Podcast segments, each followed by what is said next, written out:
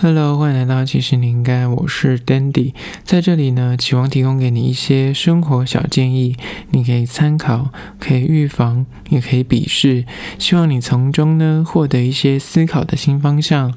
今天要来聊聊，其实你应该了解什么是落魄贵族。今天要聊关于一个网络新名词，叫做落魄贵族。这个网络新用语呢，可以说是就是被一个 YouTuber 叫做就是嘟的校尉所炒红的。他们因为发布了一支影片，叫做《一个月的月光族诞生全记录》，里面就在讲他们里面的一个他们的同事吧，就是他也是有月光族的倾向。然后因为他有一些奇怪的坚持，对生活的品质的要求，然后导致他月光，所以衍生出这个叫做落魄贵族的。打趣的一个网络用语，可是很多人都说这个名词到底从何而来？网络上有一说，说这个名词其实是出自于《小时代》电影里面女主角顾里的台词，她是说呢。你只是在用高贵的姿态扮演落魄的贵族，不要营造那种假惺惺的自我感觉良好的戏码。你是莎士比亚看太多了，意思就是在说呢，就是他一个人已经落贼了，然后已经落魄到不行，然后已经就是家道中落，然后你还要那种坚持以前过往的那种贵族般的生活，贵族般的姿态，认为自己还是跟以前一样，就是只是一时的贵族视为这样子，然后你还是就是生活。品质还是各方面用的、穿的、吃的，都是维持在以前的那个生活品质。可是你明明就已经家道中落，然后延伸到今日呢？这个名词就是在说，你明明的经济水平就不是特别好，但是呢，你就是打肿脸充胖子。明明你的薪资或是你的经济状况就不是太稳定，但是你还是要求要过着上流般的生活。而如果你有以上所说的这些现象的话，那你可能就是所谓的落魄贵族。你身边有这样的朋友吗？或者是你本身就是有这个用钱的习惯？那今天就分了六点来让你检视一下，你是不是有可能变成大家所称的落魄贵族。第一点，落魄贵族的指标呢，就是说你的衣服啊、鞋子啊、包包啊，一定坚持要用名品，可能是名牌，或是限量，或者是某种版型设计，你就是一定要拥有。比方你就是一定要那个香奈儿的的包包，或是你就是一定要嗯最近那个 IT 包啊什么之类的，就是你一定坚持要走在那时尚的浪尖上面。就是你看到最近的 IT 包，你就一定要拥有，然后你没有要妥协这件事情，哪怕你的月薪就是三五万块，可是你就会宁愿省吃俭用，就是为了买那个包包，甚至就是你的薪资可能就三五万块，可是你就是会花钱买那种七万、十万以上的包包啊，或是呃昂贵的鞋款，可是你的钱根本不够付，所以你每个月只能用信用卡狂刷，然后都刷爆。又加上你可能又每个月又要花新的钱要买新的东西，所以你只有付那个最低的循环利率，然后以卡养卡，最终就是然后无止境的不停的在这个轮回里面。所以呢，这就是很多人可能会为了买球鞋啊，女生可能为了买包包，然后有些人可能是球鞋控，或者是有些人就是可能。还有一种疾病，他们所谓的就是你知道，只能够穿名牌的病，就是他穿那种廉价衣服或者平价衣服，他就会觉得全身发痒，就会觉得嗯。会过敏，就是他们会觉得全身不自在，一定要穿名品，一定要穿设计师设计的东西，他才能够觉得诶穿起来很舒服，然后觉得那个衣料啊、版型啊才能够贴合他的身形。如果是一些就是名不见经传的什么品牌，他们可能就会穿起来就是后面的那个吊牌啊，或是身形就会觉得很矮油，然后觉得衣服穿起来整天都不舒服。不要怀疑，真的有人是这样子。就在他们眼里，他们追求是那个他的衣服啊，他的鞋子啊，他的包款一定要是叫得出名字的精品或者是潮牌，然后尤其是越限量，限量是必须的。然后你知道他没有办法容忍跟别人撞衫这件事情，就是那 Uniqlo 那种就是联名那种，他们没办法穿，他们觉得跟别人撞衫这件事情对他们来说有点丢脸。然后他们一定要追求的是那种别人刚上架他就一定要抢到，哪怕他比就是柜上面卖。多三五千块没有关系，水货 OK，反正他们就是要立即到手，他们期待那种抢先感，所以不管是身上的配件啊，然后就是各方面，只要能够比别人早一步，那就是他们追求的东西。而他们这种对于品牌的坚持，或对于剪裁啊，或是衣料的要求，当然，如果你今天月入数十万，或是你的经济水平是可以负荷得了，那当然就是你的选择，你的生活态度。可是呢，问题就出在说，他的薪资根本没有办法负荷这么高额的购买力，或是高额的那种衣物的消费能力，但是他就是。要维持住他那个高标准，所以导致他可能就要不停的刷卡，然后月光，然后甚至要嗯用卡养卡，那这反而是就是本末倒置，可他们就会宁愿。就是追求那个虚华的衣服的那个外观，或者是穿名牌，然后可能在他的朋友眼里都觉得说，他过得很好，是不是？为什么他可以从头到脚都穿名牌？可是事实上，都不知道他家里可能就是很穷，或者他家里可能家徒四壁。你有没有看过《大和拜金女》这部日剧？我相信很多年纪稍年轻人可能连听都没听过。但是松岛菜菜子所演的一部经典的日剧，她在里面其实是空姐，所以她的薪资其实不错的。但是她因为为了钓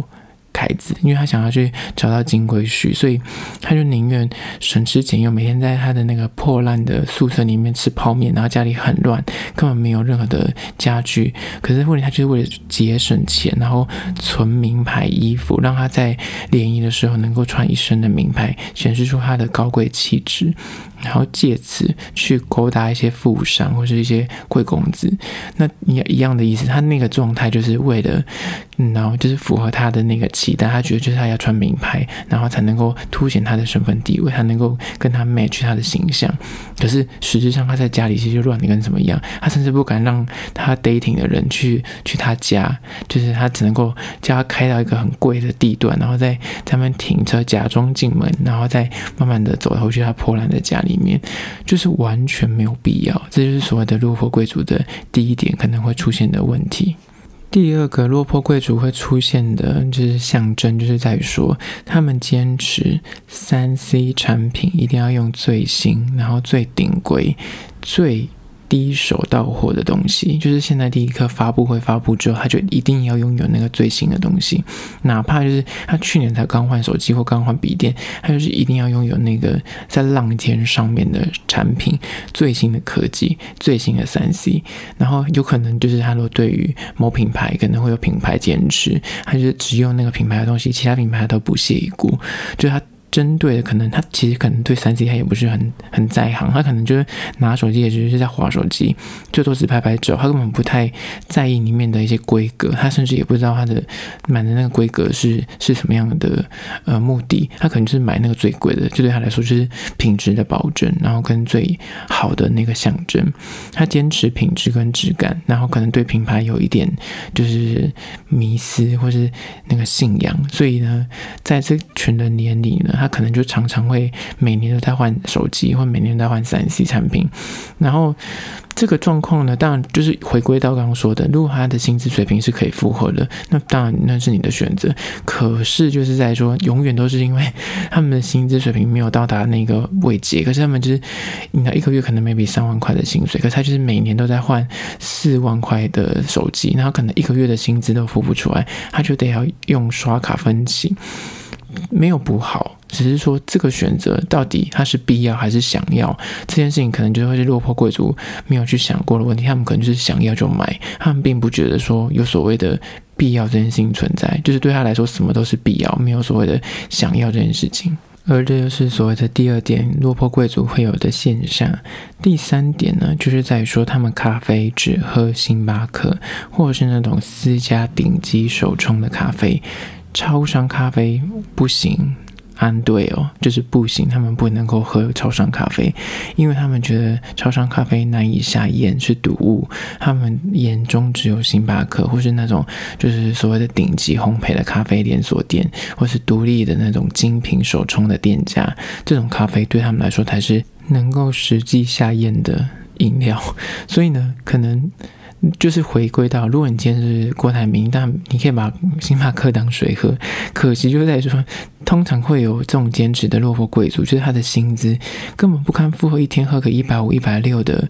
一杯咖啡，就单纯咖啡还不加你三餐的餐费，一天一百五十块的咖啡钱，你三十天就是四千五百块。我相信，对于一般的小资族来说，四千五百块应该是他的餐费的，已经足够他可能活嗯半个月的餐费，甚至是一个月的餐费。所以，对于很多人来说，四千五算是一个很可观的数字。当然，在落魄贵族的心中，他们觉得味蕾这件事情是不堪妥协的，就是咖啡一定要喝好咖啡，一定要喝坚持好品质的。什么豆子啊，或是他们的手工的烘焙方式，才是有值得去喝的咖啡，不然他宁愿不喝。那当然这样子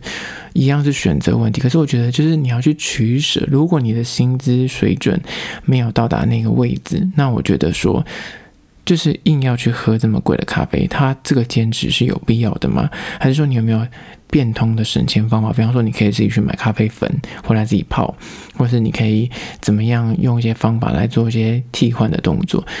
一味的坚持要去，因为这个品牌，你到底是？你是懂得喝吗？你是真的懂得喝咖啡的那个喝得出来它的差别，还是说你是因为那个那品牌名字，你就是手上拿的那个名贵的 logo 的牌子，你就觉得我、自己很高人一等？